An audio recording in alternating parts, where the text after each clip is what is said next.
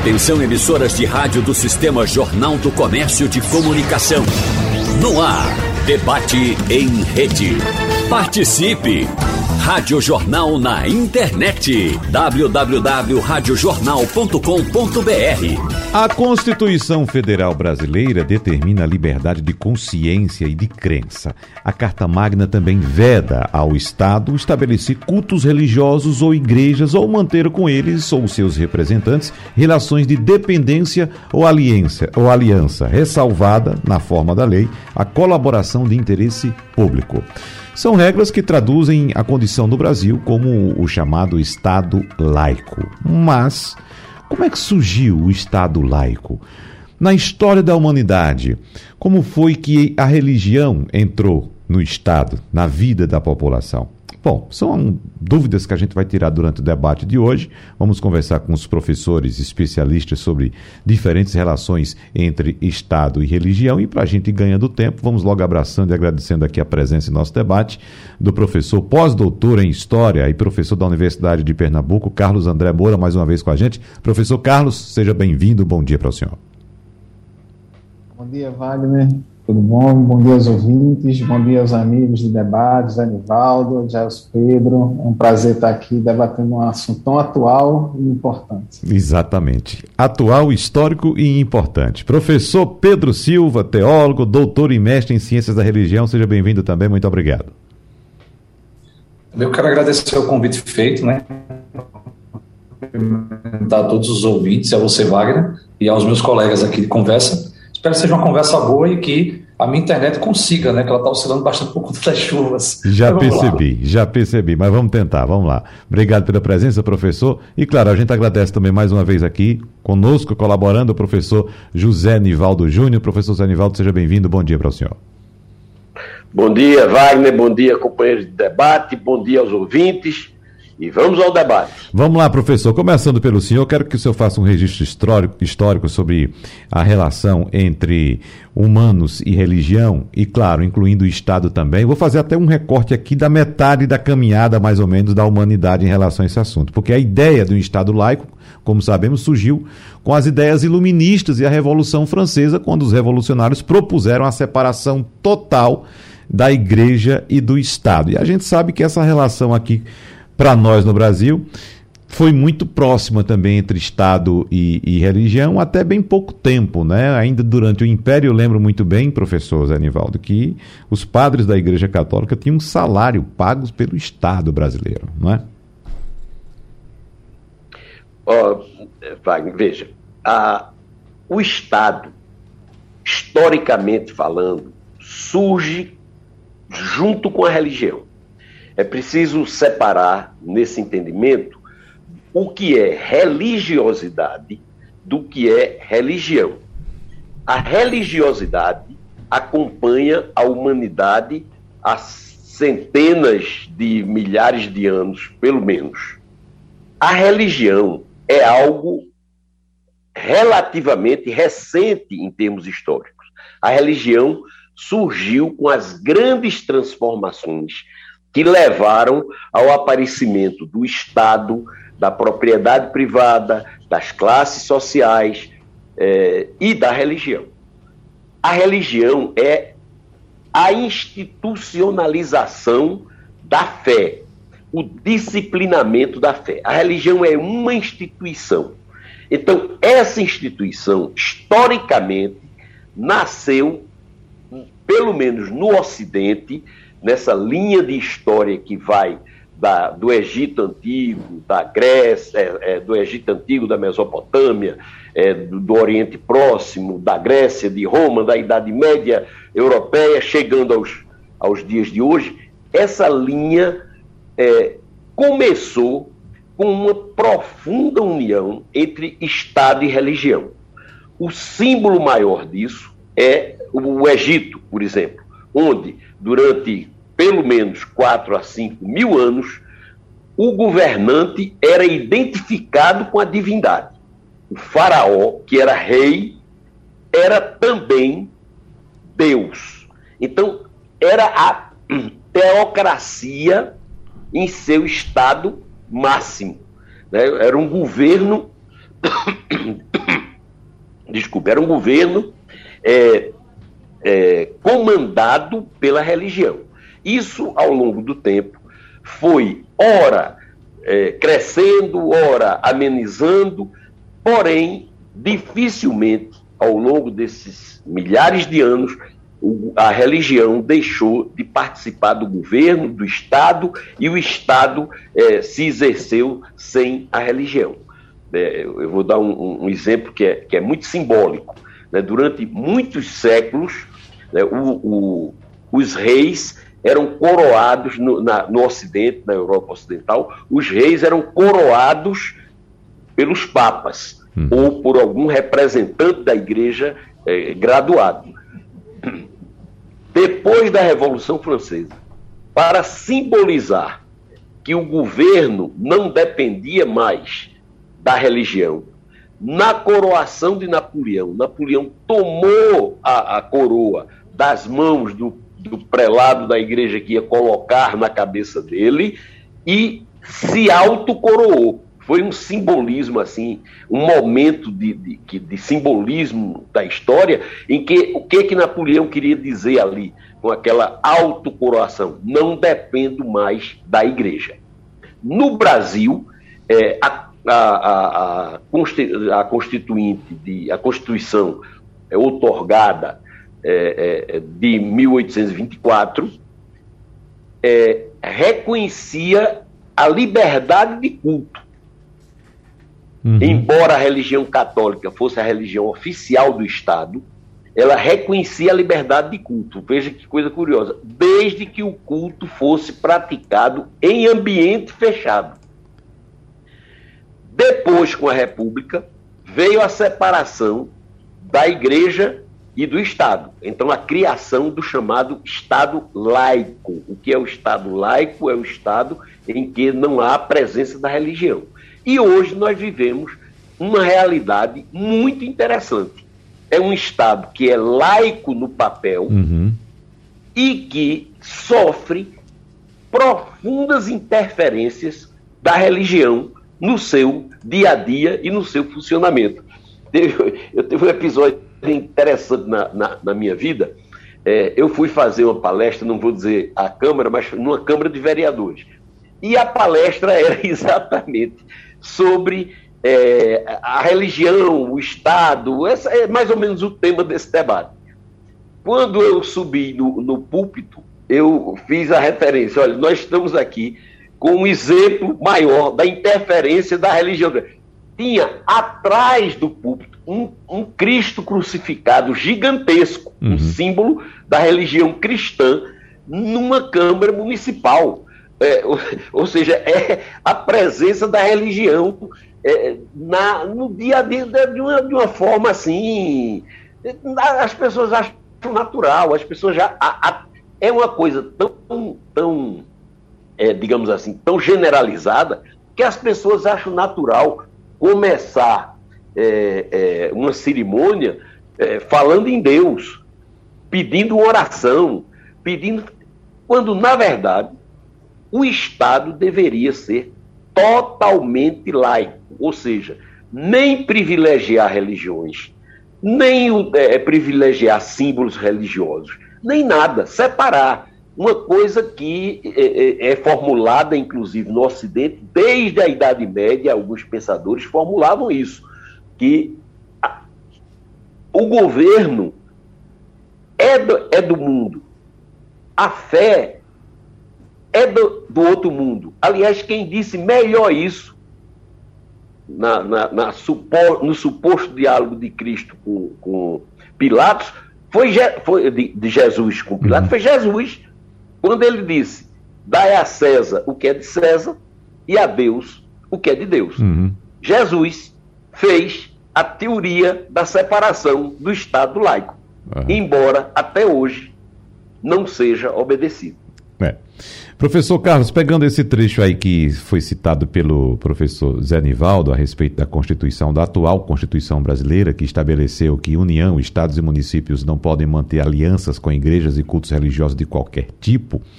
Eu questiono o senhor inicialmente se por acaso uh, há, na verdade, é uma, uma laicidade, digamos assim, utópica no Brasil, porque o professor Zé Nivaldo trouxe esse exemplo e a gente tem outros exemplos, e muitos exemplos de símbolos religiosos em, em prédios públicos, né? no interior de prédios públicos. Nesse caso, ele citou uma Câmara de Vereadores. Mas temos outros exemplos. Mas como é que o senhor avalia? Que ponto o senhor gostaria de partir a partir agora no debate? Wagner, ótima, ótimo questionamento para a uhum. gente caminhar com o debate, é, porque a gente precisa pensar alguns conceitos que envolvem essa separação entre o Estado e a Igreja. Eu levantaria aqui, inclusive, pegando a frase que o colega Zé Nivaldo disse, dai a César o que é de César e a Deus o que é de Deus. Tem um livro clássico é, do professor da, da Universidade de Coimbra, é, o Fernando Catroga, chamado Entre Deuses e Césares. E o Fernando Catroga ele vai fazer uma, uma análise né, dos processos de secularização, laicização e laicismo que acontecem no Ocidente, pegando como exemplo países da Europa e países do continente americano, especificamente Brasil e Estados Unidos.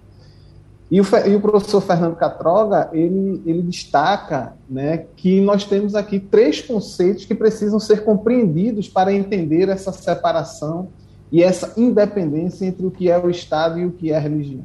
A secularização é um processo é, de separação legal, como você muito bem colocou, constitucional, vamos dizer assim, entre Estado e religião, em que o nosso país foi estabelecido a partir do decreto 119A, de 7 de janeiro de 1891.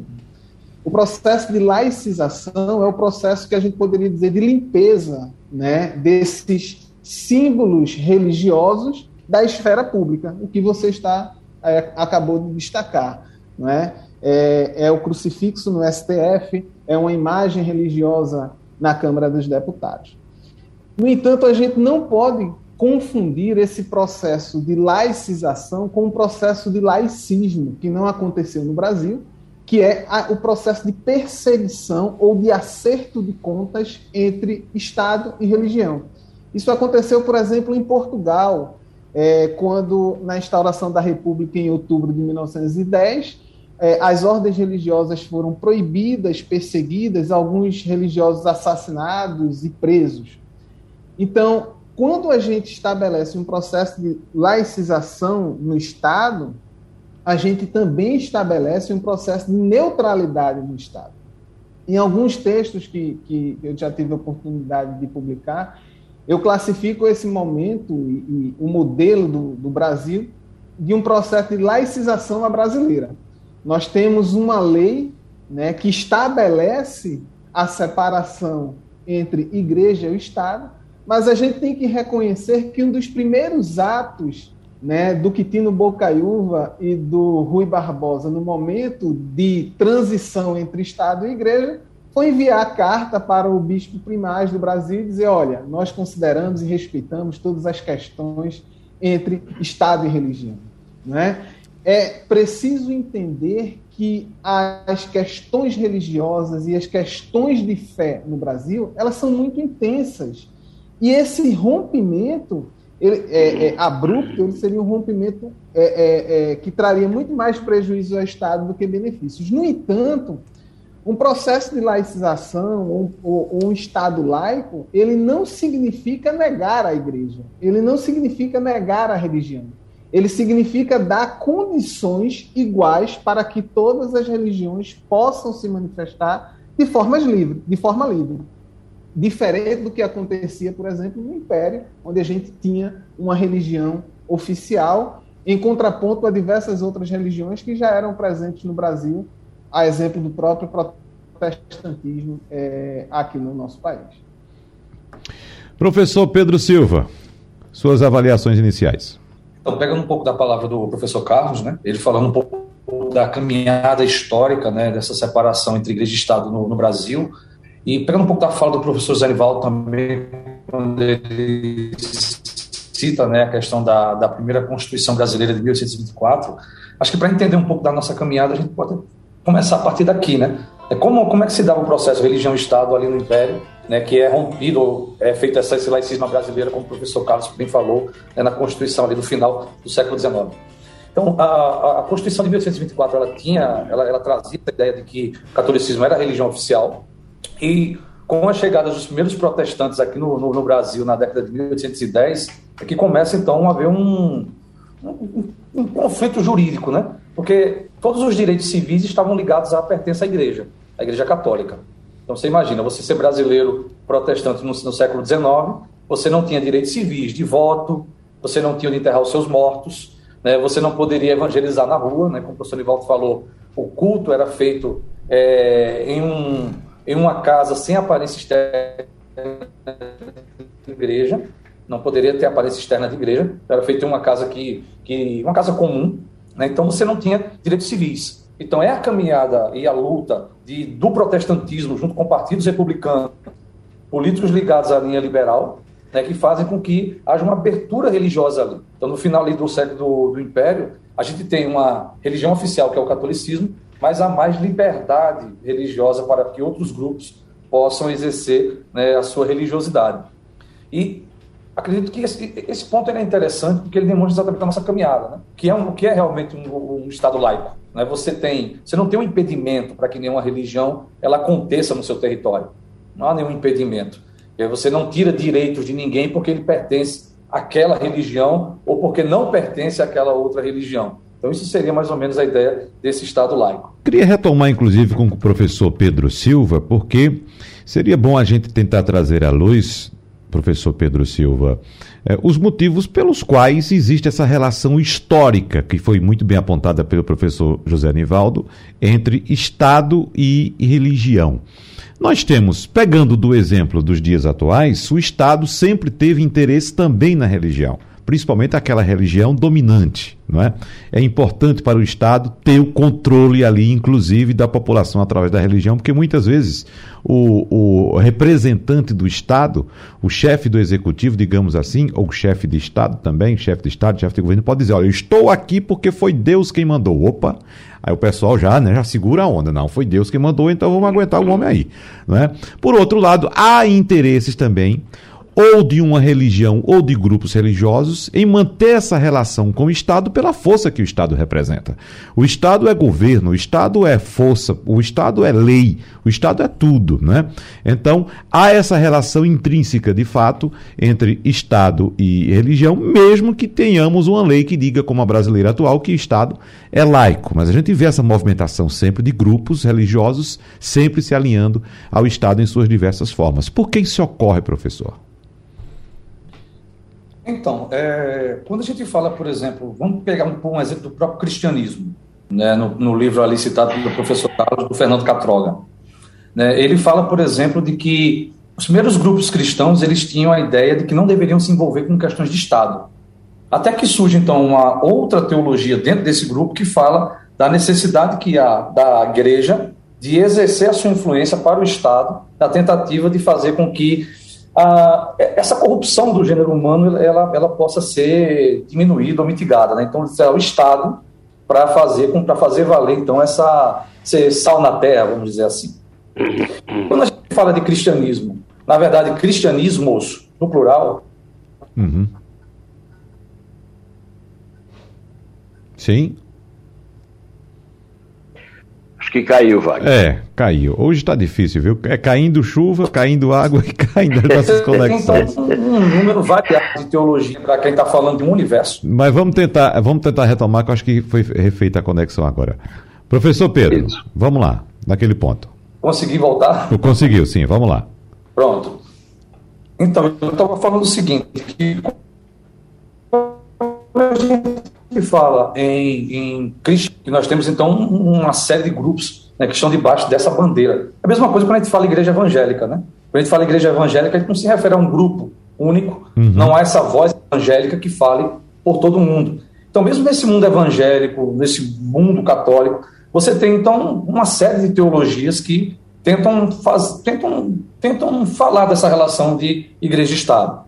No mundo evangélico, por exemplo, nos últimos anos a gente tem a presença da teologia do domínio, né, que é a ideia de que a, a, a, religião ela deve, ela deve exercer esse papel através do campo político, da comunidade política, de ser sal e luz né, no mundo. Então, essa teologia do domínio bem presente. Há outros grupos que dizem que não, que não deve se meter nisso, que a gente não deve, né, é, não, não deve, não deve, essa é uma parte que realmente não, não nos toca, né, não nos toca. Então você tem isso daí. Para esse grupo que acha que deve exercer esse papel político, né, fazer com que a religião ela se aproprie do campo político, da comunidade política, para que, de repente, o Estado seja a extensão ali da igreja, da sinagoga, né, da, da mesquita, enfim, para esse, esses grupos assim, eles vão entender que a, a, a, salvação social ela passaria então por essa, por essa questão, por essa questão política e da união desse discurso religioso com a instrumentalização é, da política. Uhum. E aqui eu acredito o seguinte, para terminar a minha, a minha fala, que nós temos dois, dois níveis aqui de, de, de complexidade. Todos nós vamos concordar aqui que nenhuma religião deve se apropriar do Estado e nenhum Estado deve se apropriar da religião. Uhum. São comum. A questão aqui, que se reconheça religioso de determinada religião, ela, ele tem ou não o direito de dizer que é religioso e que vai representar essa religião na comunidade política. Eu acho que aqui é onde está a questão complexa. Né? O que fazer com esse segundo caso, acredito que seja a dificuldade que deve estar posta nos dias de hoje, né? Nos dias de hoje. Acredito que, a meu ver, a meu ver, a, a questão da representação é uma questão de direito político, mas talvez a finalidade, a finalidade é que não está não, não tá muito bem legal. É. E essa finalidade, professor José Nivaldo, o senhor uh, avalia de que forma? Olha, Wagner, eu respeito a liberdade. Primeiro, o Estado não o Estado não deve interferir com qualquer religião. Eu sou rigorosamente a favor dessa separação. É, separação rigorosa. É, negócio de pedir oração é, antes de começar o culto, é, rezar, é, fazer isso, isso não deveria acontecer em nenhuma hipótese. Agora, um parlamentar, outra coisa que não deveria acontecer, é privilégio a nenhuma igreja. Por exemplo, igreja não paga imposto. Por quê? Pergunto eu, por quê? Uhum. As igrejas são, independente de qualquer conotação, não há uma crítica nisso, são grandes negócios. Onde entra dinheiro, onde gira dinheiro, é negócio. Então, como negócio, devia pagar imposto como qualquer outra atividade, começando por aí. Né? Então, as isenções que são concedidas às igrejas distorcem o sentido do Estado, primeiro. Segundo, a destinação de verbas que o Estado faz para as religiões. O Estado faz, o governo, quando eu digo Estado, é o governo. Né? O governo destina verbas para grupos religiosos fazerem seus trabalhos. São geralmente trabalhos humanitários, são geralmente trabalhos que o Estado não teria condição de fazer. Mas qual o critério disso? Né? Então, há uma, há uma discriminação natural na medida em que, vou, vou dar um, exemplo, eu não tenho conhecimento de que nenhum grupo umbandista, se os companheiros de debate têm, me esclareçam, não, tô, não estou diz, afirmando que não receberam, mas eu não tenho conhecimento, que nenhum grupo de umbanda, por exemplo, nenhum grupo de candomblé, por exemplo, tenha recebido verba do Estado de qualquer natureza ou até grupos espíritas, ou até grupos de outras religiões, é muito difícil que tenha acontecido. Se aconteceu, é muito raro. Entretanto, grupos religiosos recebem bilhões de reais todo ano para fazerem os seus trabalhos sociais, que não deixam também de ser trabalhos de apostolado.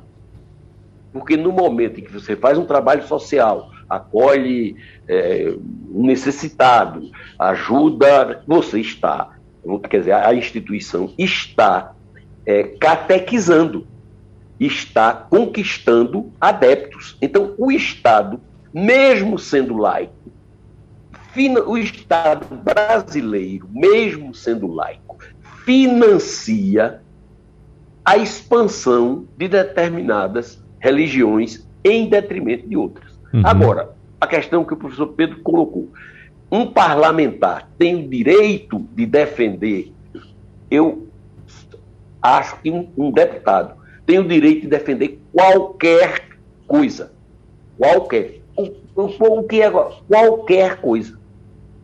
Ele é eleito para representar uma parcela da sociedade, tem imunidade é, exatamente para proteger o seu direito de agir e de pensar e de expressar seu pensamento e suas ideias.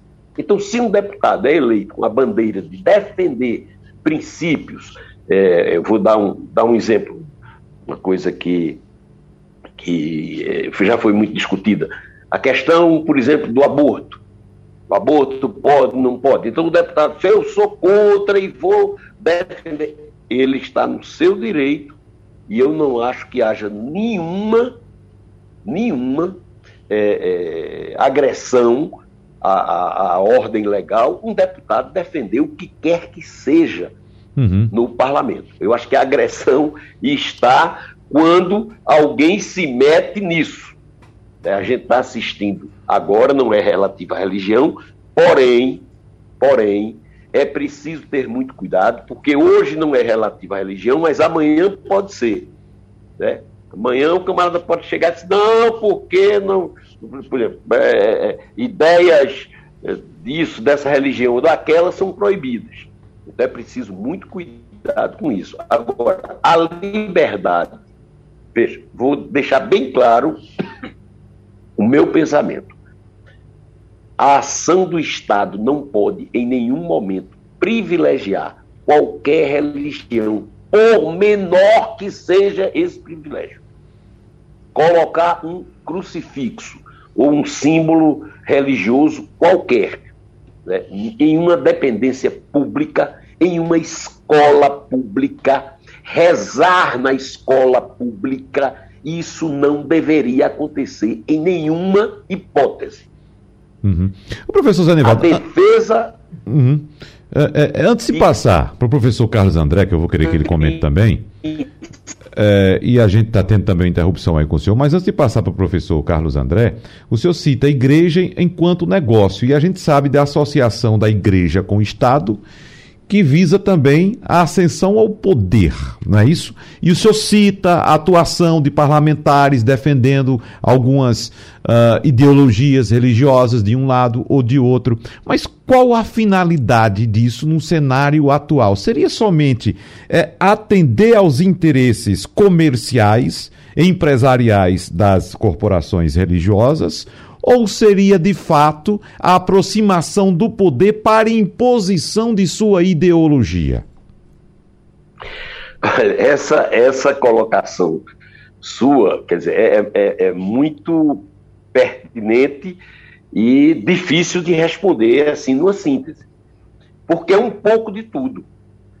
É um pouco de tudo. O, o, existe, por exemplo, vou dar um exemplo: existe a bancada evangélica na Câmara. Não existe uma bancada católica porque o catolicismo é dominante e tal, mas tem uma bancada evangélica que vota em bloco na defesa de interesses das religiões é, evangélicas. Mesmo nas suas complexidades, elas têm pontos em comum e pautam a atuação é, é, é dessa bancada. Ora, na hora em que você imagina a hipótese de que um grupo religioso quer chegar ao poder para impor os seus princípios, aí você está entrando no perigoso terreno de um, de, da criação de um Estado teocrático.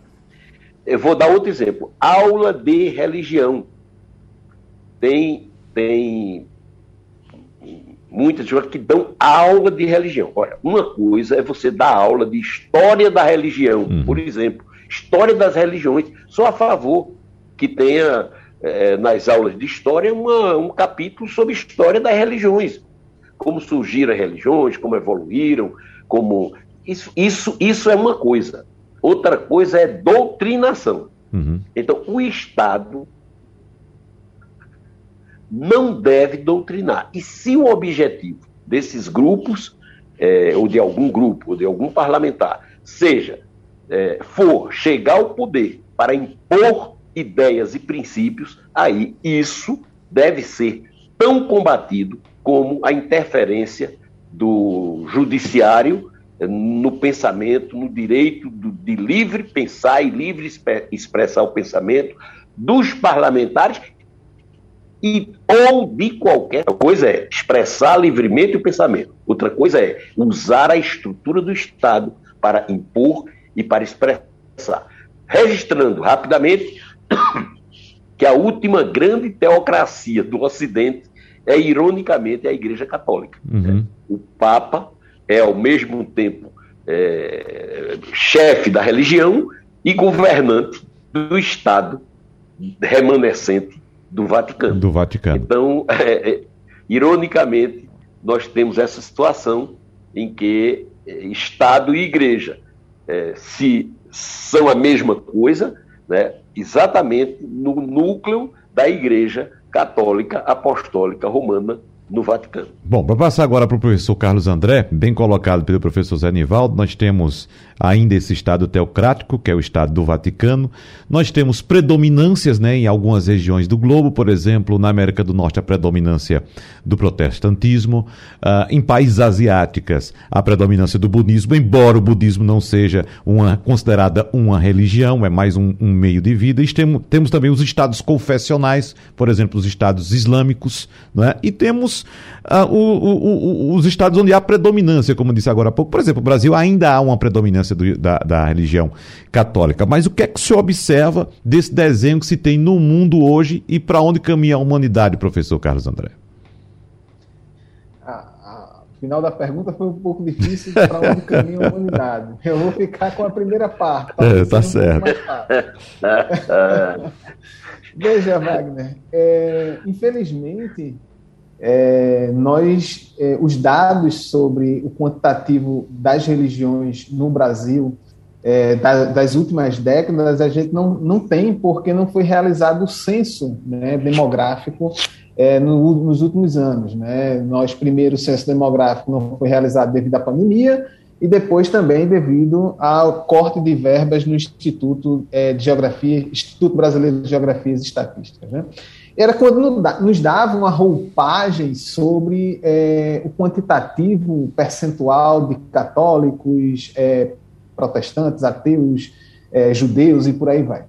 Né? É, no entanto, ainda no Brasil, é, pegando como exemplo os dados de 2010, que ainda são estados antigos, a predominância ainda é católica, no entanto, a gente percebe que há é, um crescimento muito grande é, dos protestantes, e aqui eu quero colocar os protestantes no plural, né, porque há uma diversidade muito grande de protestantismos, né, é, e aqui eu não quero entrar naquelas divisões do que era protestantismo histórico, não histórico, de missão, não de missão, é, é protestantismo, né, e isso reflete o próprio cenário é, é, global, como você muito bem colocou. Né? Não é à toa que hoje o nosso Papa, é, o Papa Francisco, né, nosso no, sentido Papa atual, o Papa Francisco, ele é, é alguém oriundo é, da América Latina, né, o Papa argentino, porque é o principal polo ainda católico no mundo como todo. Se a gente olhar é, a Europa, né, na França, já existem diversas discussões sobre esse próprio processo de laicidade.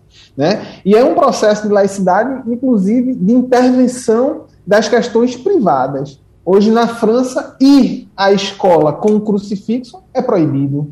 Hoje, na França, você estar com um símbolo religioso à rua é proibido. Né? A gente, é, só lembrar, há, há alguns anos, aquele grande problema que aconteceu é, do jornal satírico Charles Hebdo, né, que houve um grande problema sobre é, a, a, a, caricatura de Maomé. Para o francês, né, que, que enxergou aquela, aquela imagem, aquilo não havia problema nenhum, porque havia, poderia haver uma intervenção é, satírica ou jornalística nas questões religiosas muçulmanas. Para o muçulmano que lá estava, não. Hoje a gente vê um redesenho das questões religiosas se comparada ao breve século XX, como muito bem disse o Eric Hobsbawm, é, em relação às questões religiosas. Veja, todas essas discussões que nós estamos travando aqui sobre laicidade, secularização, separação entre Estado e Igreja, elas começaram lá na modernidade, na segunda metade da modernidade, se intensificaram no início do século XX, e hoje nós colhemos esses resultados. No entanto, eu enxergo que, mesmo com todos esses debates né, é, na esfera jurídica, na esfera civil, na esfera educacional, concordo plenamente com o que o José Nivaldo é, colocou sobre a questão do ensino de história está inserido os debates sobre a religião e não um, um componente curricular sobre religião, isso aí é, é, hoje é impensável. Mas mesmo com todos esses avanços, a cada quatro anos no Brasil, nós temos sempre os governantes se apoiando no discurso religioso. Né? Quando a gente vai aos Estados Unidos da América, né, é caracterizado muitas vezes como a maior democracia do mundo, a gente percebe é, é, é, é, candidatos frequentando cultos, frequentando, às vezes, missas. Quando a gente vai na Europa também, veja, vários governantes portugueses já passaram por Fátima. A religião, ela ainda é, em muitos espaços, a legitimidade de um discurso político. Uhum. O discurso político, ele se legitima muitas vezes pela religião. Né? Mesmo estando em pleno século XXI, né, muitos governantes ainda se colocam é, no seu lugar de governante como um enviado de Deus. Ou seja, eu sou inquestionável, porque por eu ser um enviado de Deus, todas as minhas ações estão legitimadas por algo divino. Quando eu legitimo algo por algo divino, essa, essa, essa decisão ela é inquestionável. Né? Então, os meus atos não são meus, são de Deus. Né? Isso é uma forma de legitimar, isso é uma forma também em um país extremamente religioso e cristão como o nosso, de inclusive angariar votos. Né? Eu fiz uma pesquisa há, há alguns anos, né, uns dois, três anos, e fiz uma análise de como é, os candidatos ao, a, nas eleições majoritárias parlamentares eles se apresentavam. Então, mais de, de 300, quase 400 candidatos, apenas para, para a Câmara Federal, se apresentavam como é, com títulos religiosos: pastor, padre, bispo, presbítero, mãe, pai de santo. Ou seja, antes do seu nome existe uma legitimidade religiosa. Eu estou me colocando à, à disposição democrática para ser eleito, mas estou me colocando a partir de um lugar religioso, legitimando o meu discurso político a partir de um discurso religioso. Então, a religião ainda é muito presente em diversos espaços globais, muito presente e extremamente utilizado é, de forma pensada né, pelos, pelos marqueteiros para legitimar discursos políticos eleitoreiros e também governamentais. Mas qual é o objetivo, professor Pedro? Se o senhor concorda ou não com o professor Carlos André, o senhor diga agora. Qual é o objetivo da religião em se aproximar tanto do Estado dessa forma? É a religião querendo se transformar em Estado para impor a sua ideologia de fé? Ou é um sentido contrário? O Estado deixa as portas abertas para a religião porque ali ele pode se impor politicamente. Qual o objetivo? Certo. Uh, antes de responder é, a pergunta, só um acréscimo na fala do professor Carlos, né, que é, a ideia que havia, por exemplo, no século XIX é que a religião ela iria desaparecer ao longo do século XX, né, por causa da, da explosão da ciência, e acaba que a religião ela se torna mais presente no século XX uhum. e bem presente no século XXI, a ponto de a gente estar tá aqui, por exemplo, falando acerca dela e da influência dela né, no plano político. E agora, respondendo a sua pergunta, talvez isso se dê pelo fato do que, do que a religião representa para um indivíduo que crê. É, é, o que é que a religião representa para um indivíduo que crê? A religião ela acaba sendo um, um, um, um instrumento de cosmovisão, né? Quer dizer, ética, o que ele pensa sobre ética, o que ele pensa sobre aborto, casamento, família. até mesmo a economia muitas vezes parte da, de, dessa ideia que surge a partir da sua própria religião. Então, se a gente pegar, ou não religião, né, a gente está falando aqui de religião, mas inclusive aqueles que não têm crença também organizam o seu mundo também a partir dessa, dessa não crença. Então, a religião ela tem um papel muito importante nesse sentido. É, aquele que crê, por exemplo, não tem como eu, como eu falar para ele, olha, antes de sair de casa, você pega a sua religião, abre uma gaveta, joga a sua religião dentro da gaveta e sai sem ela. Aonde ele for, ele vai levar essa visão religiosa que ele tem de mundo. Aonde ele for, essa coisa não, não se desliga. Né? Ah, inclusive, esse foi um argumento, inclusive, uma mulher muçulmana proibida de usar burca ali na Isso. França, né? Ela uhum. dizendo que não tinha como deixar a religião dela em casa. O véu. Então, veja, se a representa essa visão de mundo, é lógico que aqueles, há aqueles que, por exemplo, vão pegar essa sua visão de mundo e, e utilizá-la na comunidade política, e há aqueles também que vão dizer, rapaz, isso aqui dá, dá voto. Uhum. Então, eu defender essas bandeiras aqui, eu me, me, eu me asseguro no meu lugar, né, com a minha ampla votação, defendendo aqui essas bandeiras. Então, tem aqueles que realmente têm como finalidade, como disse o professor Zanival, né, de representar a, a sua religião nessa comunidade política, e aqueles que têm como finalidade a permanência nesses lugares da política na utilização do discurso religioso. Se eu pautar determinados assuntos aqui, isso daí vai atrair votos para mim, porque atrai a atenção pública para mim. Então, acho que a, a finalidade, no plural aqui, né?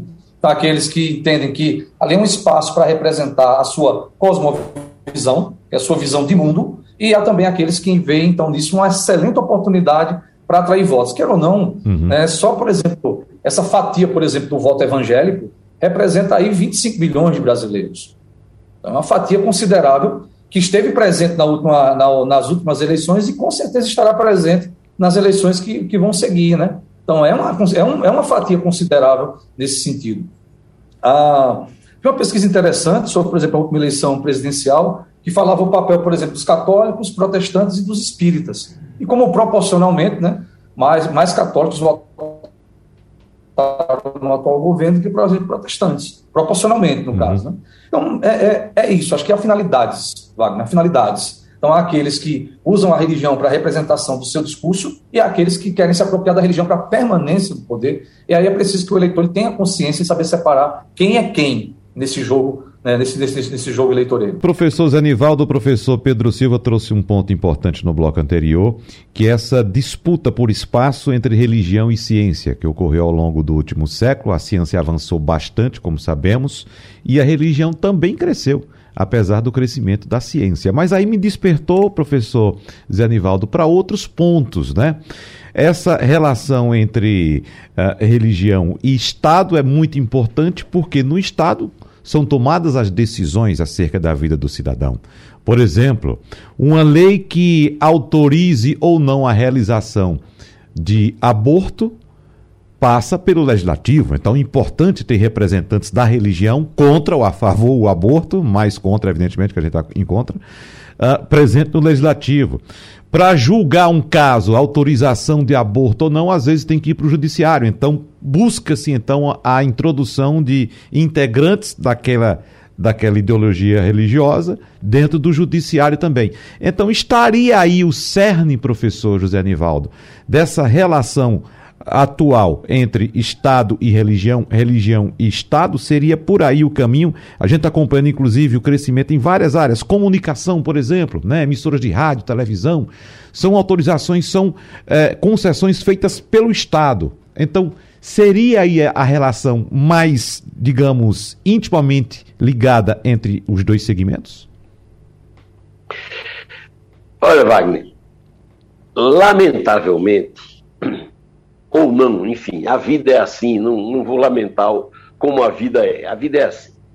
Né? Há, há milhares de anos, o Estado é um instrumento para muita coisa. É instrumento para dominação, é instrumento para a convivência social, é instrumento para viabilizar serviços básicos para o cidadão e também é instrumento para a divulgação de ideias.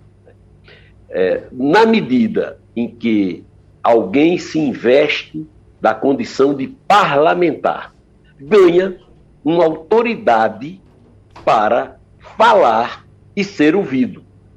Na medida em que alguém ocupa um cargo público, ganha autoridade não apenas para falar e ser ouvido, como para agir e modificar a vida das pessoas. Então você colocou o centro da questão. O centro da questão é o poder. O avanço, digamos assim, das, das formas de pensar, do pensamento eh, liberal, do pensamento democrático, né, dessa mistura de democracia com liberalismo que a gente está hoje, que a gente conquistou e hoje está precisando defender, não apenas no Brasil, né, eu não vou estender a, a, reflexão para o Oriente, mas a gente sabe, né, por exemplo, num Estado teocrático ou num Estado é, é, é, religioso, como a gente tem no Oriente, a gente vê as consequências disso. Né? O Estado interferindo no comportamento das pessoas. O mais radical é, é, no momento, quer dizer, não, não vou nem falar do, do, chamado Estado Islâmico, porque aquilo não é um Estado, é uma seita. É, mas, por exemplo, no Afeganistão, a gente vê agora, né, com a retomada dos talibãs do poder, a gente vê é, o Estado interferindo nos mínimos comportamentos né, nos mínimos, sem falar na dificuldade ou proibição, por exemplo, das mulheres estudarem, das mulheres ocuparem certos cargos. Isso é uma coisa é, que acontece e que é deplorável. A gente tem que fazer de nós, de todas as, as confissões religiosas, de todas as formas de pensar, religiosos e não religiosos. Isso não é uma tarefa é, para um grupo. Digamos, os ateus têm a responsabilidade de preservar o Estado laico. Não. Isso é algo que deve ser feito por todo mundo. Embora você tenha razão, há uma pauta de fortalecimento dos, de grupos religiosos buscando a ocupação de espaços de poder. Religiões hoje funcionam como partidos políticos paralelos né? e articuladamente ocupam os partidos políticos oficiais, quer dizer, ocupam não quer dizer que tomam conta, né? mas tem uma parcela grande de influência exatamente uhum. para interferir no processo político, no processo eleitoral. Né? Você disse muito bem, as bandeiras religiosas, acho que foi Carlos André que falou, é, é, irmã fulana, hum. pastor não sei o que, tal. Quer dizer, essa identidade religiosa tem, sem sombra de dúvida, um projeto de poder que muitas vezes é teocrático. Uhum. Eu já lidei com situações, não vou é, eu, como marqueteiro, enfim, já trabalhei com uma governadora com a qual eu me dou bem, mas ela não, não, não gosta muito de mim, porque ela queria ensinar que nas escolas públicas, ela queria que, que o ensino na escola pública fosse praticamente o um ensino bíblico, que Deus criou o homem assim, que a, a humanidade e, e não tinha bilhões de anos, que o universo foi feito em sete dias, em seis dias, enfim, é, essa, essa coisa existe, né? mas há a resistência. Uhum. Então, é uma luta permanente pela conquista e pelo, e pelo fortalecimento do Estado laico, que é, no meu entendimento, a forma de Estado mais adequada que já, é, do ponto de vista religioso, que já surgiu até hoje, né, ao longo de seis Sim. anos, digamos assim, que temos Estado, uhum. o Estado laico, desse ponto de vista, é o mais avançado. Então, nós temos é que defender o Estado laico. De, quando eu digo nós, veja, não é que é, os protestantes, não, os, nós protestantes, católicos, ateus, umbandistas, espíritas, e, e sai por aí afora, não vou, não consigo citar todas as, as confissões religiosas, todas as, as religiões, mas integrantes de todas as religiões devem defender o Estado laico. Porque uhum. o Estado não laico hoje pode estar a serviço de A e amanhã pode estar a serviço de B. Eu tenho. É, hoje pode estar atendendo aos seus interesses e amanhã pode estar lhe perseguindo. É, as, a, a, eu tenho aqui 30 segundos para dividir para o professor Carlos André e professor Pedro, para só os senhores se despedirem, professores. Começando Carlos André. 15 segundos para o senhor, por favor. Agradeço muito, é, Wagner, cumprimentar José Nivaldo e, a, e, ao Pedro Silva e deixar, inclusive, uma reflexão muito baseada nisso que o, que o José Nivaldo colocou. Essa é uma discussão sobre o aborto e uma discussão sobre ensino religioso, sobre as questões é, é, parlamentares, elas precisam ser discussões técnicas, médicas ou religiosas ou discussões no STF elas precisam ser religiosas ou jurídicas. Uhum. Né? Nós precisamos colocar cada decisão e cada espaço no seu devido lugar. A religião tem o seu espaço na sociedade, precisa existir, precisa permanecer, assim como, como a laicidade nos outros espaços. Professor Pedro, rapidinho, precisa se despedir. Está fechado seu microfone. Abre o microfone. Opa. Abriu. Aqui, meus amigos, né, dessa e também esse espaço e dizer o seguinte, né? Você começou, Wagner, lendo a Constituição e tinha uma palavra bem interessante, né, nesse, nesse texto que é a palavra colaboração, uhum. que religião e Estado devem ocupar os seus devidos lugares e que eles, que esses, essas duas entidades elas colaboram. Né? Colaboram para o quê? Para o bem público. Isso. Né? E é isso que deve ser seguido, né? Uhum. Nem subestimar a religião e nem supervalorizá-la, né? Mas fazer com que ela possa realmente ser junto com o Estado, né, ali colaborar para o bem público. É muito isso que bem. eu tenho para falar. Professor Pedro Silva, teólogo, doutor e mestre em ciências da religião, muito obrigado pela sua presença. Agradecemos também ao pós-doutor em História e professor da Universidade de Pernambuco, Carlos André Moura, e ao historiador e escritor José Nivaldo Júnior pela participação em nosso debate hoje. Muito obrigado, professores. Até o próximo encontro. Tchau, tchau e até a próxima. Sugestão ou comentário sobre o programa que você acaba de ouvir, envie para o nosso WhatsApp 99147 8520.